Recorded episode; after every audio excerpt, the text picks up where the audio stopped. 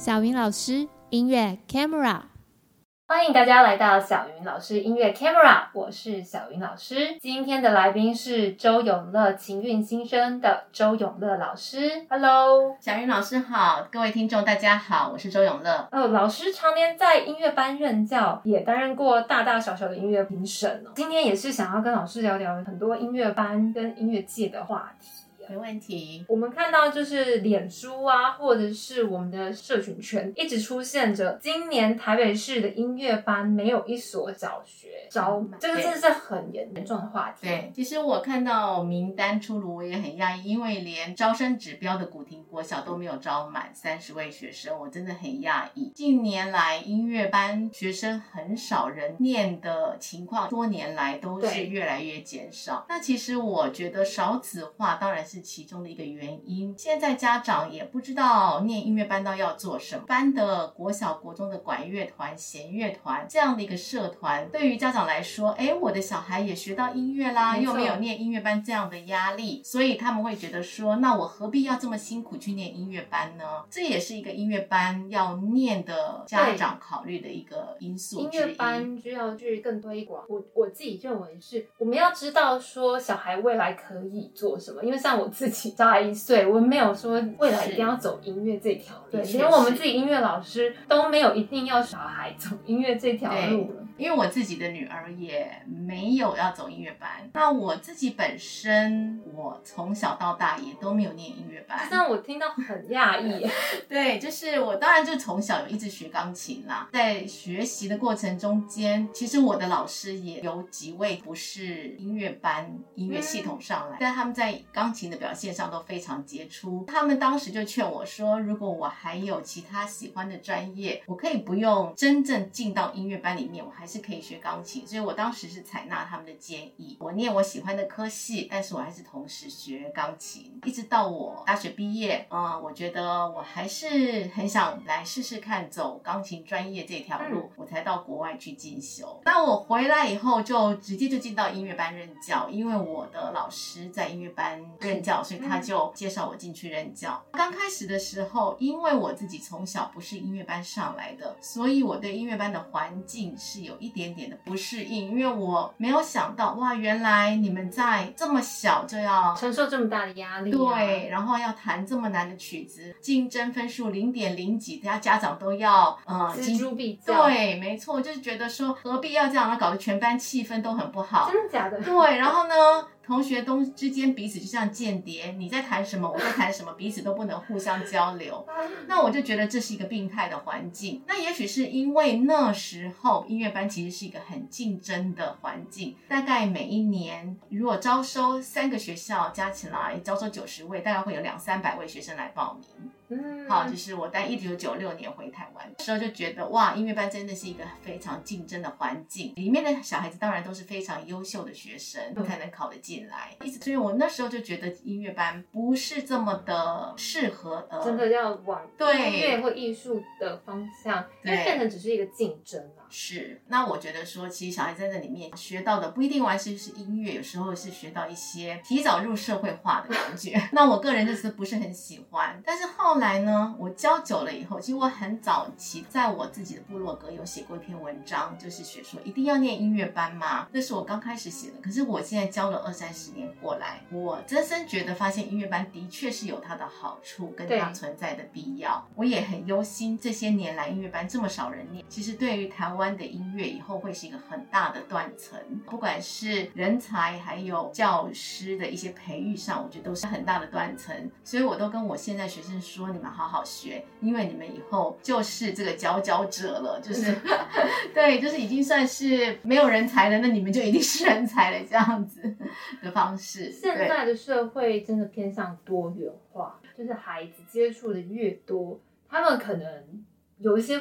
爸爸妈妈会觉得选择性其实也越多越广，对，那的确在古典音乐上面的人才一定会变少，因为毕竟对于现代的学生来说，因为我自己教比较多的小孩，是，那他们会觉得就是单纯的古典音乐其实是有点枯燥乏味的，没错，而且是重复性的练习，是压力蛮大的，对对，对，所以他们比较喜欢的就是当兴趣，开心学习，对对对，对，的确是。因为我也有一些私人学生，但我的教法还是比较偏向以音乐班导向的那种方式来带学生。因为我的认知是，既然要学，就要学好。这几年我看到音乐班的学生，我觉得最大的优势是他们可以在很短暂的时间把自己的能力提升上来。因为每一学期都有考试，在还有有音乐会，在同才之间的这个竞争之下，很容易就可以提升自己的能力。如果没有念音乐班，这样是有一点困难的，除非就是说家长很盯，老师很盯。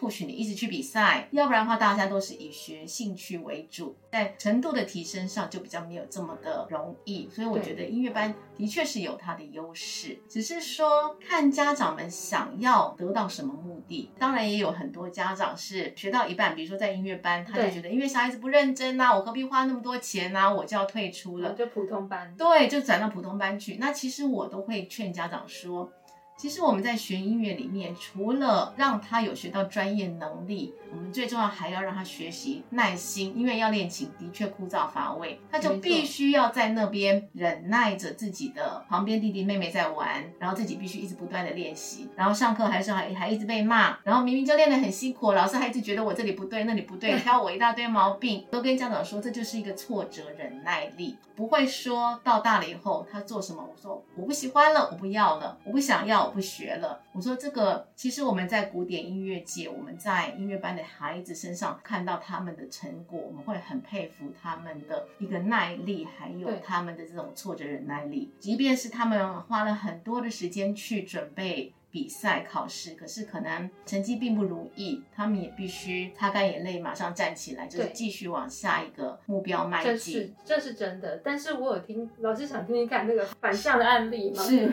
我有一个很特别的案例，他跟我说，他带他孩子去美国念书，念到他考大学。他已经考上音乐系了，一直这样让他努力拼上去，已经好像差不多要 Curtis 的这种程度的钢琴专业了，钢琴演奏了。他的孩子跟他说：“妈，我考上，这送给你，我要去念别的。”对，其实我也不光是在音乐上，更多听到我医学院的朋友，他们的学生会做这样的事情，是医学院毕业就告诉他们说：“妈，我达成你的目的，我念完医学院了。”那就是我有，接下来你就。不管我，对，不要管我。所以我有一个很好的朋友，他是阳明医学院的教授。嗯，他的学生毕业了以后，后来到美国纽约去做服装的设计，后来就得到好像国际很多的大奖。对，其实，在走音乐这条路上，我都会跟家长说，孩子还小，断定不出他们到底喜欢还是不喜欢。过你愿意好好栽培他，让他小时候把基础打好，他长大再来决定他到底要不要走这条路。我觉得是比较。正确的，对，就像我从小，其实我妈妈从来都没有让我要念音乐班的打算，因为我那时候好像只有光人吧，光人音乐班。哦我妈妈觉得离我家太远，好、嗯，就是说她觉得呃离家近就好了。虽然我也是念私立的小学，但是就是离家比较近。后来我就没有念音乐班，但是我妈妈还是坚持我一路都要一直学音乐。我们家就是我连除夕夜都一定要练钢琴。对，就是妈妈并没有，当然并没有像我现在 push 我的学生或我的家长 push 学生这样这么严厉的要求，我一定要有什么样的进度。可是她的要求就是我每天就是一定要练。一下钢琴，对，然后我一定要好好的跟着老师的进度在走，这样子。我觉得就是说，基础打好了，我后面再来选定我未来要走哪条路。那再加上现在很多的社会就是斜杠的社会嘛，对。那我们也看到很多医师都会拉小提琴啊，会弹钢琴啊。比如说像呃林平任的哥哥啊，白袍钢琴家，嗯、对对，林平安医师。所以我觉得学音乐这条路来说的话，不要只在小的时候就断定他到底要不要走这条路。嗯但是音乐班的确是一个最简便的方式，因为它有专业的师资，除了主修、副修，还有三小科。那这些其实对音乐的培养来说，都是很容易到很专业的程度的。那像我虽然从小到大我并没有走音乐班，但是因为我的老师都有给我上这些课，所以我到美国去的时候，我上乐理课的时候，我很讶异我的同学竟然谱都不太会看，因为美国不是唱哆来咪发嗦，他们唱 C D F G。对，英语。所以我们上次唱课的时候，我就觉得你明明是声乐组的，为什么你可以唱这样哩哩啦啦？就是他们不会唱出哆来咪发嗦的那种声音，他们会觉得我好厉害，然后我的听音也好厉害，他们都叫我一百分，因为我的乐理就是一百分。然后我觉得你们怎么都不行呢？但我觉得这是因为台湾专业的培养，虽然我没有念音乐班，但是我的老师还是给我这样的一个知识，这样的教导，音乐素养。对对对，所以我觉得其实我现在这样子来看音乐班的环境，我觉得如果家长有财力，然后有能力，愿意小孩子多一项才艺，我觉得音乐班在小学阶段是一个很适当的选择。择。所以老师觉得音乐班的优点就是比较快速的可以把音乐的专业呢学习上来。是，老师觉得有没有它有缺点，就是压力比较大一点？其实当然音乐班有它的缺点，就像我早期回来的时候，我比较不太觉得说音乐班是一个很适合学习的环境，因为我觉得压力真的很大，还有彼此因为每个学期有考试的关系，有时候会揠苗助长。这个缺点到现在一直都还在，嗯，也就是说，为了考试成绩，那很多都是用跳跃式的学习，还是比较亚洲式。对对对，就是说，可能他初级刚开始，我们就为了要考试，给他一个中级的程度。那等到中级的时候呢，我们又给他为了考试，给他一个高级的程度。有的时候底子会不稳，那甚至有的小孩子为了考试，我为了考试而考试，对，就是只而练琴，那或者是到最后呢，就只练那首考试曲，一首考试曲可以磨好几个月。哦，对对，那基础事实上都。都没有顾到了，对对，我觉得那这是音乐班最大的缺点。嗯、但我觉得也是要看老师跟家长、学生。像我自己本身，我是很坚持我的学生一定要有这些基础的练习曲，所以我不会太早给考试曲。很多家长都急着追着我要，我都觉得跟他们说，其实我知道大概什么时候可以给了，然后最后要练到什么程度，我在心里了。嗯个底这样子，嗯，当然我也有一些小孩，就是我就是死不练练习曲，我就是只拼考试曲这样子。对，也是有，对，一定也是有这样的小孩，或者也有也有这样的家长，他就是不喜欢弹练习曲，对，他就觉得我只要考试考高分就好啦，我就对你有交代啦，对爸爸妈妈有交代啦，我何必要去念那些练习曲这样子？所以我觉得这也是一个音乐班的缺失。可是记得都还是会考一些。练习曲的曲，嗯，对，有时候期初考会考练习曲，嗯，或者是说会加上巴哈的东西，对啊，所以就是说这个又是考试的内容，所以小孩子觉得。还是得练，对，他可能就只为了只为了考试练那些练习曲。但我觉得练习曲基本上是必要的，因为这是音乐班的一个缺点。就是我知道有一些同学，有一些学生，就是为了练而练，然后从头到尾就是只练那基础。对，对，这是比较可惜的。的那念音乐班还需要像什么样的条件？例如需要有一定的财力，或者是你需要什么样规划什么时间？或是什么样的能力念这个特殊才能的音乐？其实基本上，我觉得财力现在只要家长有心要栽培，音乐班的收费应该是跟念一般你到音乐教室去上课的钱多不了多少。比较要花费的是寒暑假，有时候要到老师家去上课，要付老师个人的钟点。但是我都跟家长说，其实因为你在平日的时候，你付的钱事实上就是比较少的，因为音乐班的收费本来就是比较低廉，你就把这个。寒暑假给老师的费用等于算是 balance 到其他的这个每一个学期的课程中间，其实也跟你去音乐教室上课的钱多不了多少钱，但你又学到可以更多的东西。但音乐班不可否认，有一些家长就会觉得啊，老师就是想赚我钱，所以寒暑假就不喜欢上课。可是我都跟家长说，寒暑假是一个最好累积实力的时候，所以我觉得财力来说，当然要有一定的基础，你不能说好像学费都付不出来。但我觉得基本小康的家庭事实上都能够应付的。对，如果你希望孩子有更好的发展，有一些家长就会去找大师班上课啦，添购更好的乐器、啊，对对对，设备呀、啊，是，对，或者是说要换平台钢琴啦、啊。那在你有能力，那我们当然乐观其成。如果没有，当然也是不用。对对，那其实没有的话，就是因为学校现在也有让小孩在学校练平台琴的一个机制，对机会，所以其实上不用。那甚至现在很多外面的音乐教室也有租琴点的这个练习的时间，所以事实上这些倒并并不是最最大的问题。那我觉得最大的问题是。家长的坚持跟耐力有没有在持续做到？嗯、另外，练音乐班的条件，我觉得就是说，每天练琴一定是必要的，所以他必然势必会牺牲一些玩乐的时间。有一些学生真的也做不到。之前我的指导教授也跟我说，现在的孩子因为补习补的越来越多，对，很难跟以前的音乐班一样，因为可能他们为了补习。下课嘛，国高中都已经五六点，然后再花两个两三个小时去补习。他们说，其实到家时间很晚，对对对，几乎没办法练习。对，所以这也是我们音乐界一直持两派的说法。有一派人认为说，学音乐不该荒废学业，对，所以还是要齐头并进，两边都要顾，那两边的时间都要互相调配。可是人就有二十四小时，对，所以在练琴上面就只好规定他们假日要多练啦，或怎么样之类的。嗯所以我一直说，念音乐班是一个小学最好的时机，就是因为小学你没有要补这么多习，嗯、趁着小学的时候赶快把底子都打好，然后在国国高中的时候，他就比较，应该是国中时候最严重。啊，因为国中要考高中，那高中大部分就是已经确立好自己的目标了，学科方面就是考试也只重看重国文、英文，只有附中是要五科 A，、嗯、对，所以那事实上来讲，对他们来说哈，就比较没有那么的大的压力，可在国中时代还没有确立。对，那学校的音乐班也会在 push 学科上，也是希望学生能够达到某一些目标。嗯，所以的确是在念国中音乐班的学生是比较辛苦的，因为又要兼顾琴琴艺，又要兼顾你的术科，或者是还有学有，有主修嘛，还有副修，还有三小科。对对，对，我听了头皮都发麻。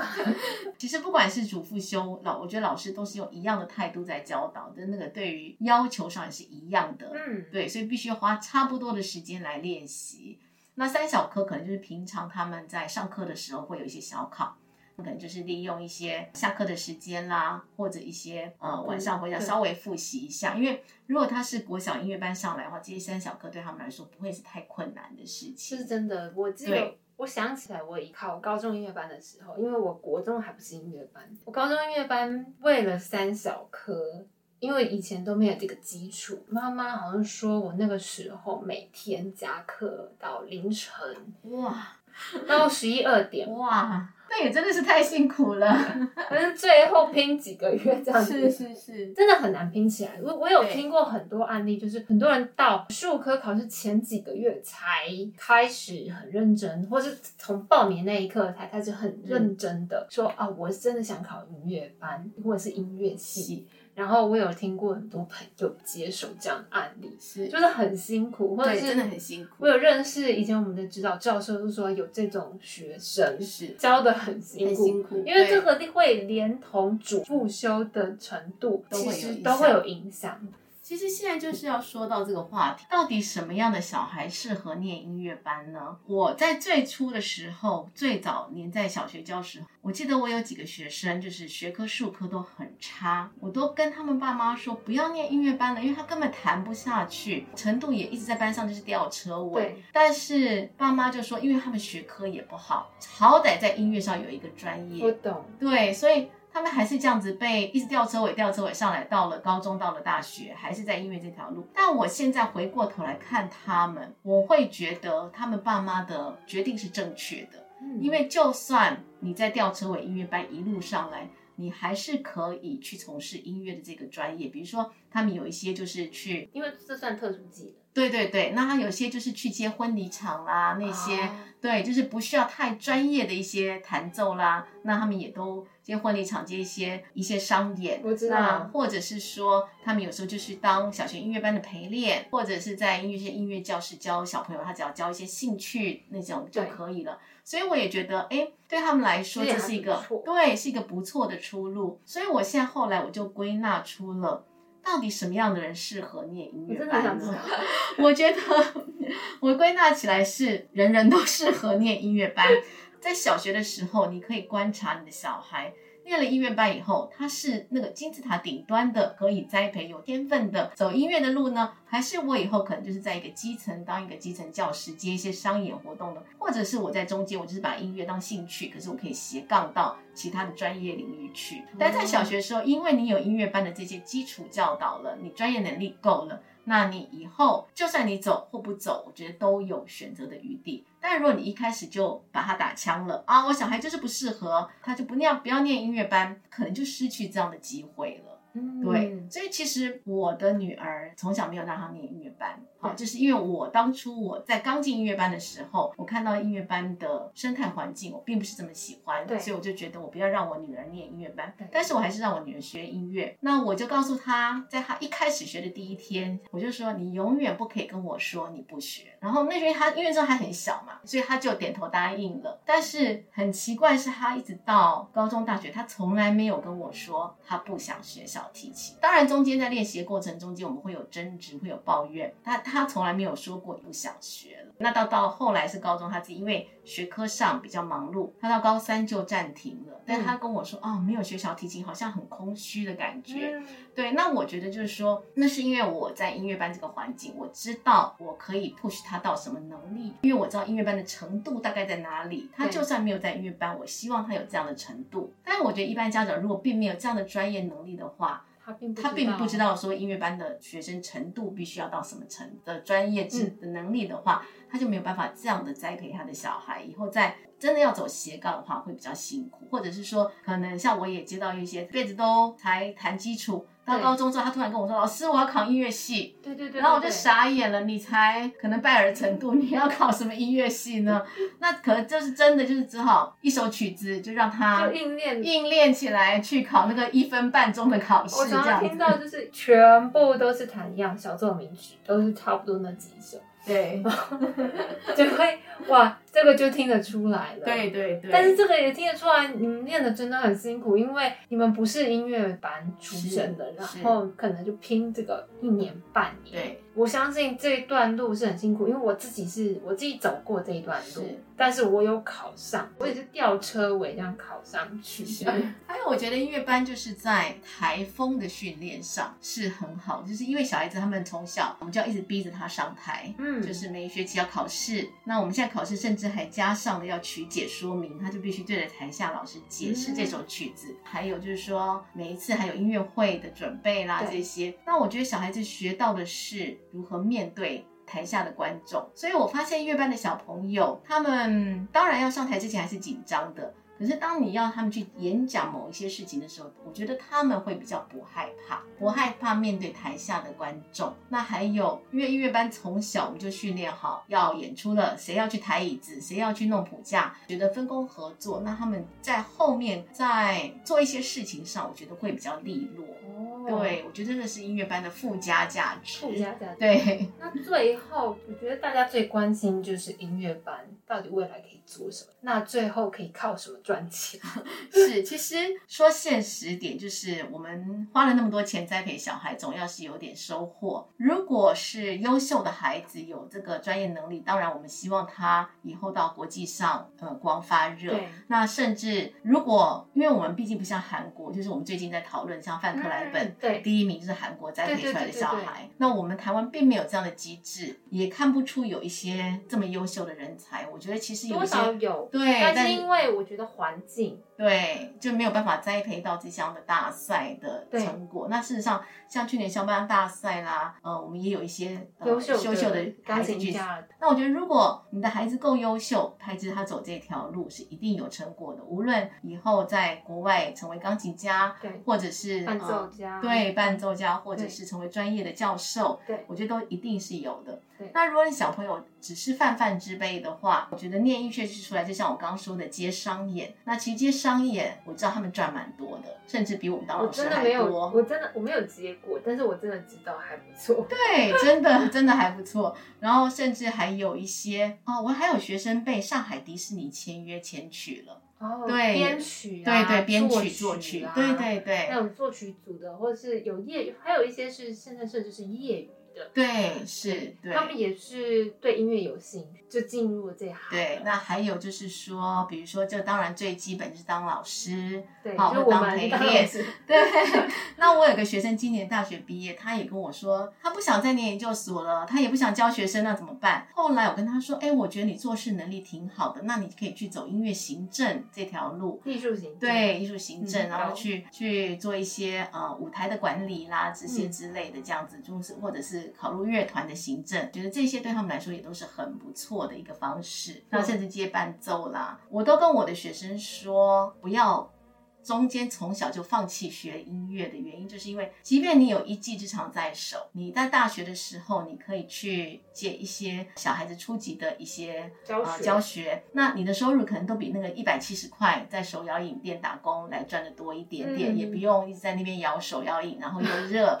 然后我说，事实上，那你可以接点伴奏啦，或怎么之类的，我觉得这些都是挺好的。对，我觉得在收入上挺挺，其实来说，我觉得是比一般人来高的。这是真的，是现在因为比赛也多，然后那也很多乐团啦，也是需要很多的人才，嗯，所以我觉得事实上音乐系我觉得不是没有出路，只是家长看不见这些出路。对，因为圈子我觉得不一样。是对，所以多看看就会发现，我出了社会之后才知道，哦，原来音乐还有这么多条路可以走。在大学的时候不知道，但是真的要走出来社会的时候才会知道，我们有的那个内容其实跟音乐有关系的内容其实还算蛮多的。是，的确是。对对，不是只有教职这样子。虽然我比较专心在教职，但是的确是还有像老师说的接商演啊。对。表演啊，是那个的确是比我们会再更好一些，对对对，是啊，真的。不过那个是就是完美等级了，对对。但我觉得他们都现在小孩都表现很好，有时候看学生他们的表现，我觉得哇，他们都好厉害哦。对啊，很会拍，很会对，然后很会接一些活动，表现自己，对，对，很会表现自己，跟我们真的是不一样。那甚至现在还有 YouTuber 啊。我有看到一个芝加哥西北大学的学生的一个 YouTuber，他就是一个钢琴主修的学生，有对，也是很红。其实我常跟我一个学生开玩笑，因为他不太练琴。但他喜欢看 YouTuber，我都跟他说，我们也来拍 YouTuber 好不好？然后你就是一直上课被骂，一直上课被骂都没力气。我说这样已经可以吸收很很大很多的观众。有啊，例如我有看过帅哥美女嘛，只要直播他们念书，对，就念就念书而已，看书而已，就五个小时都在 K 书，书。粉丝就对。好像现在最红的姜老师跟 Eric 就是对，也是一个出路。是。但是现在出路其实蛮多的，就很开心今天可以跟老师聊这些音乐班，谢谢。然后下一次我们还要继续邀请老师聊跟音乐比赛有关系的议题。好，谢谢大家，谢谢大家收听是音乐 cara 下一回我们在空中相会，拜拜，拜拜。